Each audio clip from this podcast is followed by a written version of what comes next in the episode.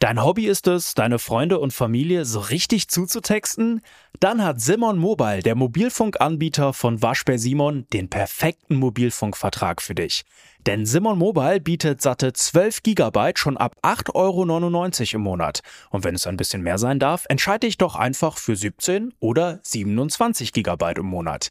Egal was du wählst, du kannst dich jeden Monat flexibel neu entscheiden und bekommst zum Start nur für kurze Zeit nochmal ein 100 GB Geschenk obendrauf. Kündigen oder einfach mal eine Pause einlegen geht bei Simon Mobile ebenfalls monatlich ganz flexibel. Und das ist noch nicht alles. Gibst du auf simonmobile.de oder in der App den Code Podcast5 beim Vertragsabschluss ein, gibt es nochmal jeden Monat 5 GB zusätzlich on top. Nochmal der Code Podcast5 die 5 als Zahl geschrieben. Das Angebot ist nur bis zum 5. Juni 2024 gültig, also worauf wartest du? Alle weiteren Infos gibt's auf simmern.link slash podcast. Die alte Straßenlaterne von Hans Christian Andersen Hast du je die Geschichte von der alten Straßenlaterne gehört? Außerordentlich amüsant ist sie zwar nicht, jedoch einmal lässt sie sich anhören. Es war eine recht ehrliche alte Laterne, die viele, viele Jahre hindurch ihren Dienst versehen hatte, jetzt aber in Ruhestand versetzt werden sollte. Zum letzten Male stak sie auf dem Pfahle und leuchtete durch die Straße. Es war ihr zumute wie einer alten Ballettfigurantin, die zum letzten Male tanzt und morgen vergessen auf ihrer Bodenkammer sitzt. Die Laterne hatte gar große Angst wegen des andern Tags, denn sie wusste, dass sie zum ersten Male auf dem Rathause erscheinen und vom Bürgermeister und Rat besichtigt werden sollte, ob sie noch zu fernerem Dienste brauchbar sei oder nicht. Da sollte nun beschlossen werden, ob sie künftig ihr Licht für die Bewohner einer der Vorstädte müsste leuchten lassen oder auf dem Lande in irgendeiner Fabrik Vielleicht ging ihr Weg geradezu in eine Eisengießerei, um umgegossen zu werden. In diesem Falle konnte freilich alles aus ihr werden, aber der Gedanke, ob sie dann wohl die Erinnerung behalten würde, dass sie früher Straßenlaterne gewesen, peinigte sie schrecklich. Wie es ihr auch gehen mochte, so viel ist gewiss, dass sie vom Nachtwächter und seiner Frau, die sie wie zu ihrer Familie gehörig betrachteten, getrennt werden würde. Als die Laterne zum ersten Male aufgehängt wurde, war der Nachtwächter ein junger, rüstiger Mann. Es geschah, als er eben zu derselben Stunde sein Amt antrat. Ja, das war freilich lange her, dass sie Laterne und er Nachtwächter wurde. Die Frau war damals ein wenig stolz. Nur wenn sie abends vorbeiging, würdigte sie die Laterne eines Blickes, am Tage nie. Jetzt aber, in den letzten Jahren, wo sie alle drei, der Wächter, die Frau und die Laterne, alt geworden, hatte die Frau auch sie gepflegt, geputzt und mit Öl versehen. Grundehrlich waren die beiden Eheleute. Nie hatten sie die Lampe nur um einen Tropfen des ihr bestimmten Öls betrogen. Es war ihr letzter Abend auf der Straße, und morgen sollte sie aufs Rathaus. Das waren zwei finstere Gedanken. Kein Wunder, dass sie nicht schön brannte. Aber auch viele andere Gedanken durchkreuzten sie. Zu wie vielem hatte sie ihr Licht geliehen? Wie vieles hatte sie gesehen? Vielleicht ebenso viel wie Bürgermeister und Rat. Allein diese Gedanken ließ sie nicht laut werden, denn sie war eine gute, ehrliche alte Laterne. Allein diese Gedanken ließ sie nicht laut werden, denn sie war eine gute, ehrliche alte Laterne, die niemandem etwas zuleide tun mochte, am allerwenigsten der Obrigkeit. Gar vieles fiel ihr ein und mitunter flackerte ihre Flamme auf. Sie hatte in solchen Augenblicken ein Gefühl, dass man sich auch ihrer erinnern würde. Da war damals der junge hübsche Mann. Es ist freilich lange her. Der hatte ein Briefchen auf rosarotem Papier mit Goldrand. Es war so zierlich geschrieben, wie von einer Damenhand. Zweimal las er es und küsste es und blickte empor zu mir mit Augen, die deutlich aussprachen Ich bin der glücklichste der Menschen. Nur er und ich wussten, was in diesem ersten Briefe an seine Geliebte geschrieben stand. Ja, auch noch eines Augenpaares erinnere ich mich. Es ist doch etwas Wunderbares um die Gedankensprünge. In der Straße war ein Leichenbegängnis. Die junge, schöne Frau ruhte auf dem vornehmsten Leichenwagen, in dem mit Blumen und Grenzen bedeckten Sarge. Die vielen Fackeln verdunkelten mein Licht. Längs der Häuser standen die Menschen gedrängt, sie zogen alle dem Leichenzuge nach. Als aber die Fackeln mir aus dem Gesicht waren und ich umherblickte, stand eine einzige Person noch an meinen Pfahl gelehnt und weinte. Nie vergesse ich das trauernde Augenpaar, das zu mir aufblickte. Diese und ähnliche Gedanken beschäftigten die alte Straßenlaterne, die heute zum letzten Male leuchtete.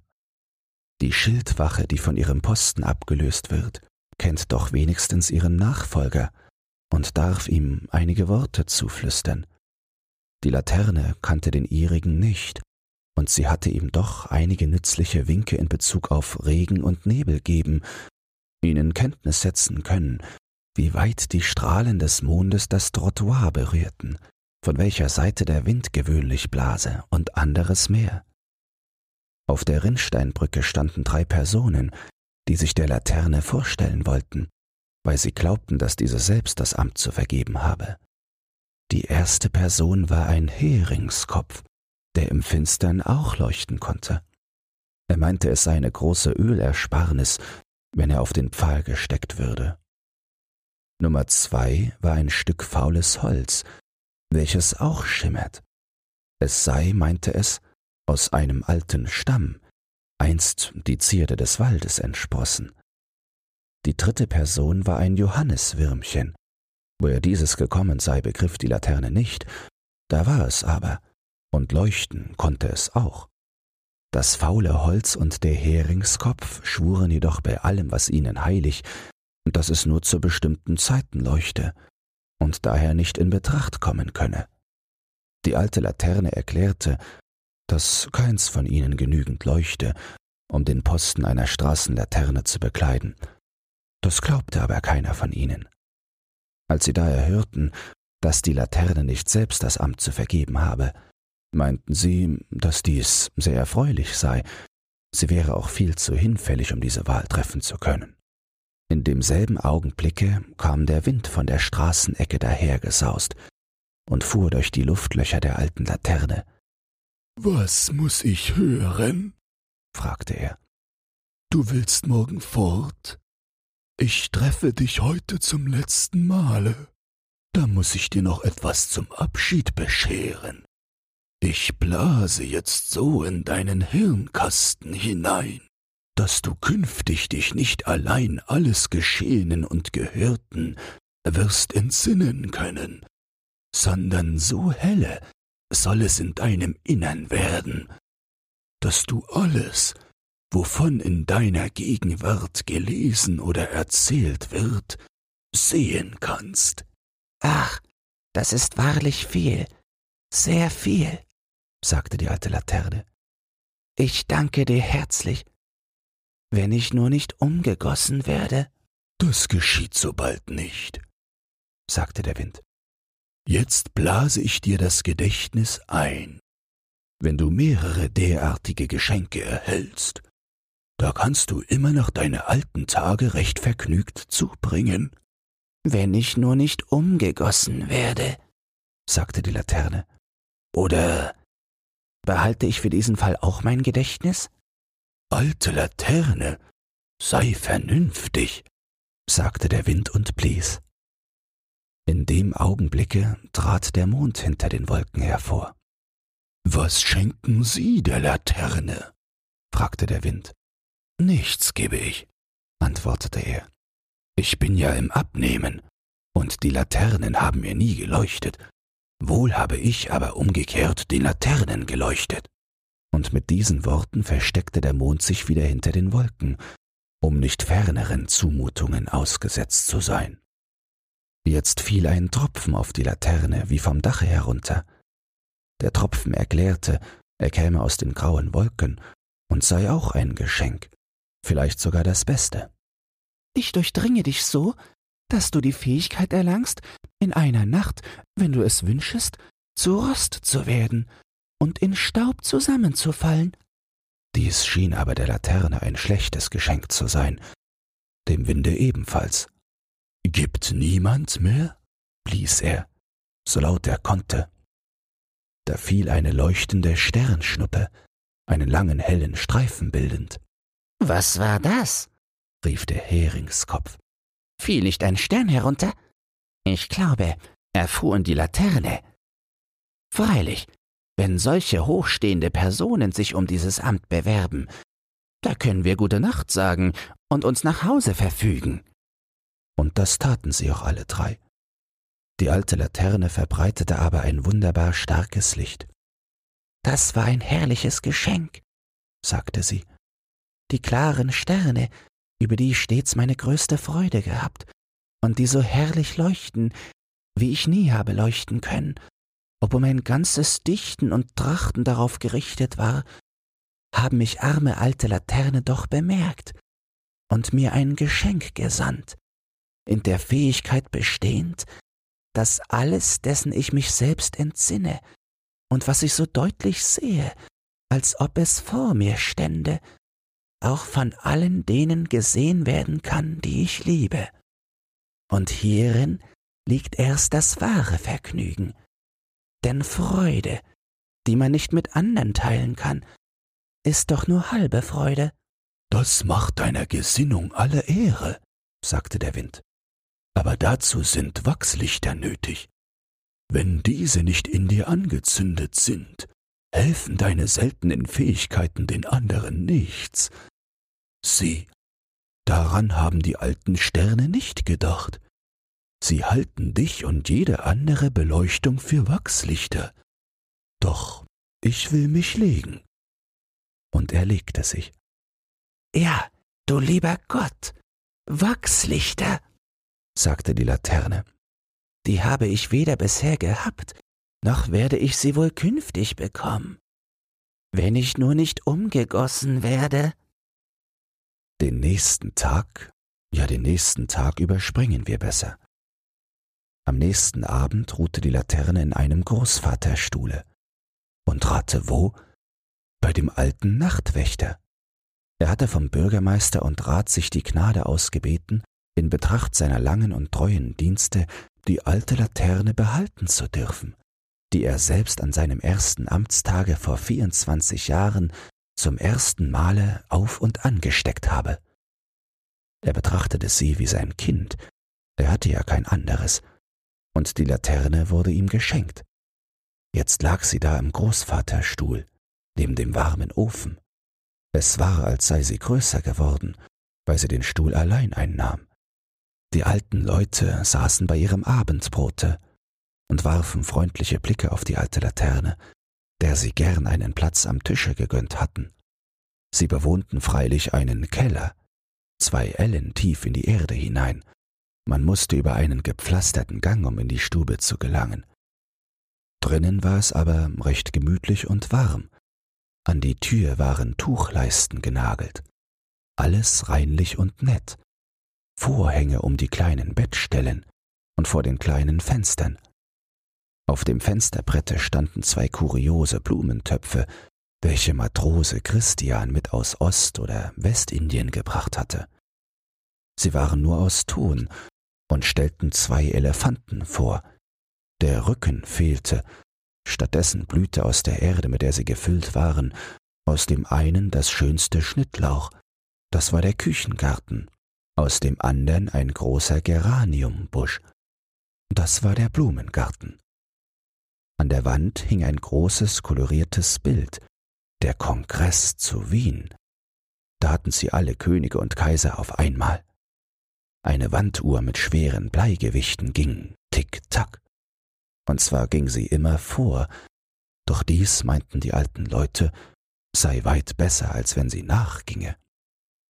Sie verzehrten ihr Abendbrot, und die Straßenlaterne lag, wie erwähnt, im Großvaterstuhl, dicht neben dem Ofen. Es schien der Laterne, als sei die ganze Welt um und um gedreht. Als aber der alte Wächter sie anblickte und davon sprach, was sie alle beide zusammen erlebt hätten, in Regen und Nebel, in hellen, kurzen Sommernächten, wie in den langen Winternächten bei Schneegestöber, wo man sich nach dem Kellerhalse sehnte, da fand sich die alte Laterne wieder zurecht. Sie sah alles so deutlich, als geschehe es jetzt. Ja, der Wind hatte ihr ein tüchtiges Licht aufgehen lassen. Die alten Leute waren sehr tätig und fleißig. Keine Stunde wurde im Müßiggang zugebracht. Sonntagnachmittags wurde irgendein Buch hervorgesucht, am liebsten eine Reisebeschreibung. Und der alte Mann las vor, von Afrika, von den großen Wäldern, von den Elefanten, die wild herumlaufen, und die alte Frau horchte gespannt auf und blickte verstohlen nach den Tonelefanten, die als Blumentöpfe dienten. Ich kann es mir beinahe vorstellen, sagte sie, und die Laterne wünschte sehnlichst, dass ein Wachslicht dagewesen und in ihr angebrannt worden wäre, dann hätte die alte Frau alles bis ins kleinste genau sehen können, wie es die Laterne erblickte. Die hohen Bäume, die dicht ineinander verwachsenen Zweige, die nackten schwarzen Menschen zu Pferde und Scharen von Elefanten, die mit ihren plumpen, breiten Füßen Rohr und Gebüsche zertraten. Was helfen nun alle meine Fähigkeiten, wenn ich kein Wachslicht finde? seufzte die Laterne. Sie haben nur Öl und Talglicht, und das genügt nicht. Eines Tages gelangte ein großer Haufen Wachslichtstückchen hinunter in den Keller. Die größten Stücke wurden verbrannt, die kleinen benutzte die alte Frau, um ihre Nähzwirn zu wachsen. Wachslichter waren also genug da, es fiel aber niemandem ein, ein kleines Stück in die Laterne zu stecken.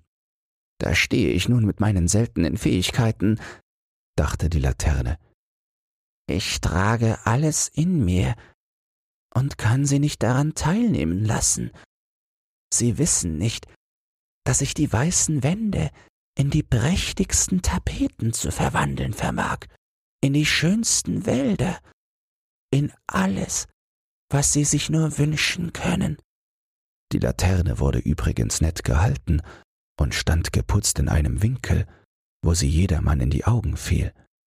Die Fremden fanden, dass sie ein großes Gerumpel sei. Daraus machten sich aber die alten Leute nichts. Sie hatten die Laterne lieb. Eines Tages, es war des alten Wächters Geburtstag, näherte sich die alte Frau vor sich hin lächelnd der Laterne und sagte, ich will heute meinem Alten zu Ehren illuminieren und die Laterne knarrte mit den blechernen Beschlägen und dachte, na endlich geht ihnen doch ein Licht auf. Es blieb aber bei Öl, und kein Wachslicht kam zum Vorschein. Sie brannte den ganzen Abend hindurch, sah aber jetzt zu gut ein, dass die Gabe der Sterne ein toter Schatz für dieses Leben bleiben würde. Da hatte sie einen Traum, bei ihren Fähigkeiten war es eben keine Kunst zu träumen, es kam ihr vor, als ob die alten Leute gestorben wären und sie selbst in die Eisengießerei gekommen sei, um umgegossen zu werden. Es wurde ihr dabei ebenso ängstlich zumute wie damals, als sie aufs Rathaus musste, um vom Bürgermeister und Rat besichtigt zu werden. Aber obwohl ihr die Kraft geworden war, nach Belieben in Rost und Staub zerfallen zu können, tat sie es doch nicht. Sie wurde in den Schmelzofen gesteckt und in einen eisernen Leuchter verwandelt, so schön, wie ihn nur jemand wünschen konnte, um Wachslichter darauf zu stecken. Sie hatte die Form eines Engels bekommen, der ein großes Bouquet trägt. Mitten in das Bouquet wurde das Wachslicht gesteckt. Der Leuchter erhielt seinen Platz auf einem grünen Schreibtische. Das Zimmer war höchst gemütlich es standen viele Bücher um ihn herum, die Wände waren mit herrlichen Bildern behangen. Es gehörte einem Dichter. Alles, was er dachte oder schrieb, zeigte sich rings um ihn. Die Natur verwandelte sich in dichte, finstere Wälder, in freundliche Wiesen, wo die Störche umherstolzierten, in das Schiffsdeck auf der wogenden See, in den klaren Himmel mit allen seinen Sternen. Was doch für Fähigkeiten in mir liegen, sagte die alte Laterne, indem sie erwachte. Beinahe möchte ich wünschen, umgegossen zu werden. Doch nein, das darf nicht geschehen, solange die Alten leben. Sie lieben mich meiner Person wegen. Sie haben mich geputzt und mir Öl gereicht. Ich habe es ja auch ebenso gut wie der ganze Kongress, in dessen Betrachtung Sie ebenfalls Vergnügen finden. Und seit dieser Zeit genoss sie mehr innere Ruhe. Und das hatte die alte ehrliche Straßenlaterne verdient. Wenn dir dieses Hörbuch gefallen hat, dann teile es oder lass eine Podcast-Bewertung da. Zudem hast du die Möglichkeit, unter den Shownotes bei Spotify anhand von Umfragen und Kommentaren mitzubestimmen, wohin es mit diesem Podcast gehen soll. Du hast Lob, Kritik oder einen Textwunsch, dann lass es mich wissen. Doch nun viel Spaß beim nächsten Hörbuch und eine geruhsame Nacht.